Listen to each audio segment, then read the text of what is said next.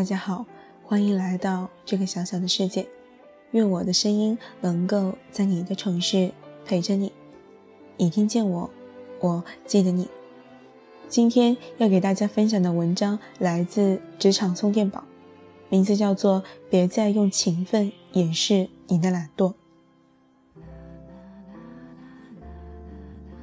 大概因为毕业的学校还不错。又干着实际上苦逼，但外人看来高大上的创业。网络上和现实中经常有人向我取经。小 A 是我的邻居，刚毕业两年，在一家互联网公司工作。最近有件事让他愤愤不平：公司有位和他同期入职的同事刚刚升职了，但在小 A 看来，不管从哪方面看，升职的都应该是他。我每天都是第一个到公司的。几乎都是最后一个离开的，而他每天都是掐着点来，掐着点离开。论勤奋程度，我甩他几条街；论个人能力，我也绝对不比他差。为什么老板就是看不到这一点，反而提拔他了呢？小 A 是个性格很不错的小伙子，人让他都感到如此气愤。显然，在他心中，觉得那位同事跟自己是有比较大差距的。无独有偶，有个亲戚婶婶最近也特别烦恼。他家小孩眼看就要上高三了，面临高考了。孩子学习特别刻苦，几乎每天都要学到十一二点钟，但成绩就是不上不下，甚至有些原来成绩不如他，也远不如他勤奋的同学都纷纷反超。在我们的生活中有挺多这样的例子，明明付出了比别人更多的努力，但别人似乎就是看不到，甚至老天爷也没看到，没有给予相应的回报。身边人的求助让我开始思考这个奇怪的现象，最后还真找到了原因。这里并不想探讨勤奋与结果之间的哲学关系，而是让我思考。到底怎样的勤奋才算是真正的勤奋？我发现的情况是，大部分人的勤奋往往流于形式，并且容易自我陶醉于我在进步的假象当中，反而疏忽了去做那些真正有助于自我提升的事情。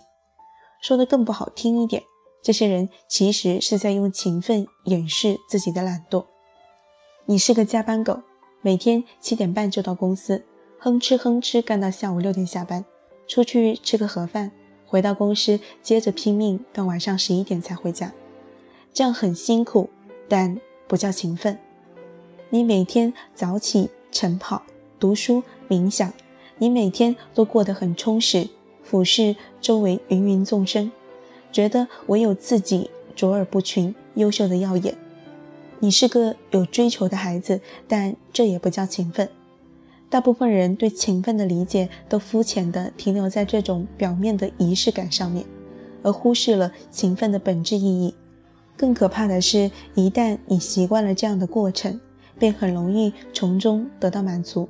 最后，当发现自己没有得到应有的回报的时候，开始怨天尤人，觉得天道不公。什么是对勤奋肤浅的认识呢？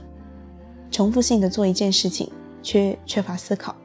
长时间的做一件事情，却缺乏思考，以上两种便是最为常见的勤奋误区，也是大部分勤奋却平庸者陷入发展困境的本质原因。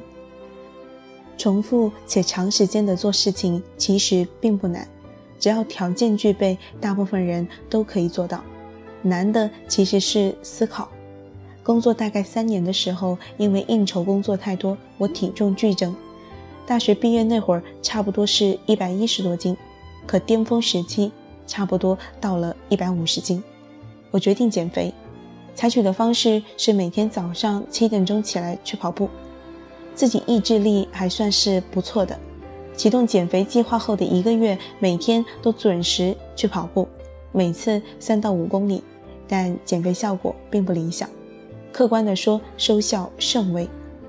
去请教一位运动和减肥方面特别专业的朋友，他了解完我的具体情况后说：“你这样跑步，身体素质是会提升的，但减肥是没戏的，方法完全就错。”后来他给了我一堆资料，硬着头皮全部看完。我这个门外汉开始了解什么是无氧运动，什么是有氧运动，什么是正确的跑步方式，该给自己配置什么样的装备。我开始学会计算自己的摄入热量，知道大部分食物的卡路里。后来的一个月，状况完全不一样了，体重开始有规律的下降，而且跑起来更加轻松，完全不像原来感觉就像是在服苦役一样。但在外人看来，这两段时期我的勤奋程度其实是差不多的，只不过结果是天壤之别。一般来说，后面好的结果会被解释为这是坚持的力量。只有我自己明白，这是思考的力量，有意的思考加坚持做事情，这才是完整意义上的勤奋。勤奋不是为了努力，是为了偷懒。怎样的偷懒？就是更快的把事情做完做好，是让自己能做以前做不到的事情。创业的第二年，我开掉了公司一位挺努力的员工，有些同事甚至是我爱人，都不是很理解。勤奋的员工不是所有老板都喜欢的吗？我为什么没有耐心再给他多些时间，而是采取如此决绝的手段？原因很简单，这名员工已经中了很深的勤奋病，尽管和他有过多次沟通，但仍然没法改变。最后只好痛下杀手了。他每天七点多一些就到公司了，大部分员工下午六点下班，但他每次都差不多八九点才会离开。但问题是，他所在岗位的工作量根本没这么大，为什么需要这么多时间用在工作上呢？我便开始观察他。首先，我发现的一个状况是，因为每天起得太早。所以上午的工作效率是极低的，差不多到十点钟开始就会频频打呵欠，直到午休后才会有所改观。所以大部分的工作他其实都是在下午的时间完成的，如此仓促完成的质量自然一般，有时候实在弄不完还会弄到更晚。这也是为什么他必须比别人迟下班的其中一个原因。有的时候按时完成了工作，下班后他留在办公室，其实也并没有拿这段时间来学习提升或者总结工作。他干的最多的还是提前去做明天的工作。有几次他下班后甚至开始打扫办公室，干阿姨做的事情。很多次和他交流的时候，我都有意无意提醒他每天不用那么早来上班。同时，每天能干好当天的活就可以。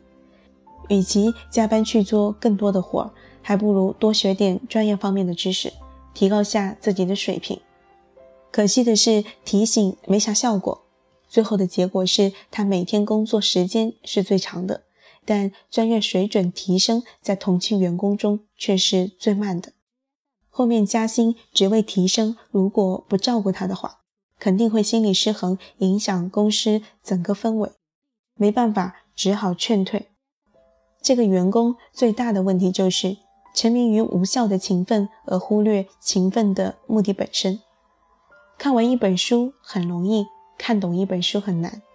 看懂一本书还能把书里的知识方法应用到生活和工作中去更难。看书不是目的，学以致用，重点是后面的致用。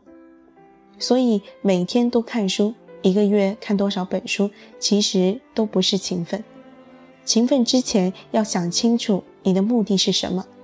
如果你的目的就是看书本身，当然也是没有问题的。但你就别抱怨别人看书比你少，掌握的知识却比你多。问题在于大多数人流于表面的勤奋，偏偏要求真正勤奋才能得到的东西。坚持做事情很重要，但做事情的同时，思考如何更快、更好地把事情做好更重要。再次强调，勤奋的目的不是勤奋，是偷懒，是为了把原来需要一个小时才能做完的事情半小时做完，是为了能做到以前做不到的事情，而不是把最简单的重复性工作持续下去。我跟小 A 说。如果你老板不是傻子，你的同事不是关系户，那么他这样做肯定有你不知道的原因。根据对小 A 的了解以及他对同事的描述，其实我大体知道原因是什么。就算小 A 是在我的企业工作，我的选择可能都会差不多。我会更乐意给小 A 这样的员工加薪，而让他同事那种任性的人做管理岗位。小 A 的长处是善于钻研专业、研究细节，这样的人是专家型人才，可以很好的把本职工作做好。他的弱势在于大局观和方向感较差，同时人际关系处理上属于一般。他那位同事虽然看起来没那么勤奋，但对业务方向的发展却相当敏锐，同时也具有人际关系管理的潜质。小 A 有努力，也有思考，只是他勤奋的方向不同，最终得到的东西也不同。不出意外的话，老板应该很快会给他涨薪。而婶婶的小孩就属于典型的懒惰式勤奋，将勤奋肤浅的理解为每晚学习到几点，将刷题库作为唯一的学习手段，做错的题不思考，做对的题不总结，成绩无法提升也是自然而然的事情。反思我们，有时候难道不是同样陶醉于这样的勤奋？如果真的想要进步，请别再用勤奋掩饰自己的懒惰，真正开始行动起来吧。好了，今天的故事就给大家分享到这里。最后，感谢大家的收听，晚安。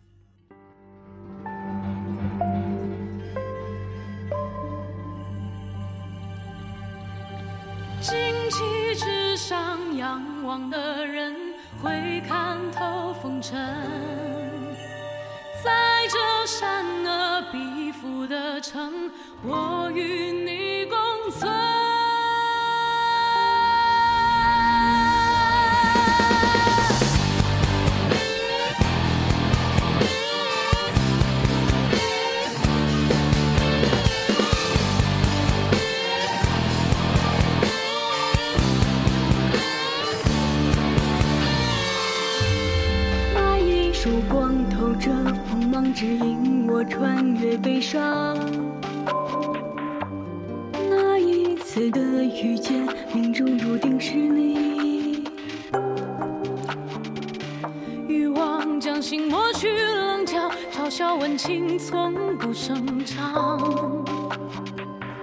我偏要做这野火烧不尽的粮，排为阳。